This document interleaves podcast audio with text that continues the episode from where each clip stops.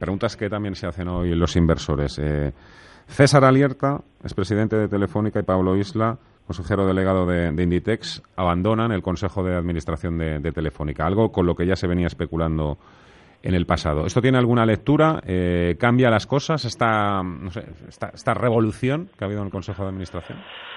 Bueno, yo creo que es normal que eh, si César Abierta pues eh, se, ha retirado como, como presidente de la compañía después de muchos años pues eh, salga del consejo, ¿no? De alguna forma yo creo que si su permanencia en el consejo pues podría verse como que sigue de alguna forma tutelando, ¿no? Ahí en, en, la sombra pues las decisiones del nuevo presidente y aunque no fuese así pues yo creo que, que es bueno, ¿no? Para bueno pues para el mercado, para para la transparencia de la compañía el que se vea que realmente pues ya se desliga totalmente no el caso de Pablo Isla bueno entiendo simplemente que fue una persona que eh, llegó al consejo pues de la mano de César Alierta es alguien que eh, ha trabajado con él eh, mucho tiempo en el pasado y bueno pues entiendo que habrá pensado que, que, este era también el momento para para salir no pero respecto a la, compañía en sí entiendo que es dar reforzar el mensaje que bueno que Telefónica inicia una nueva etapa desde el punto de vista de, de la gestión, con un nuevo equipo, con, con nuevas ideas y que,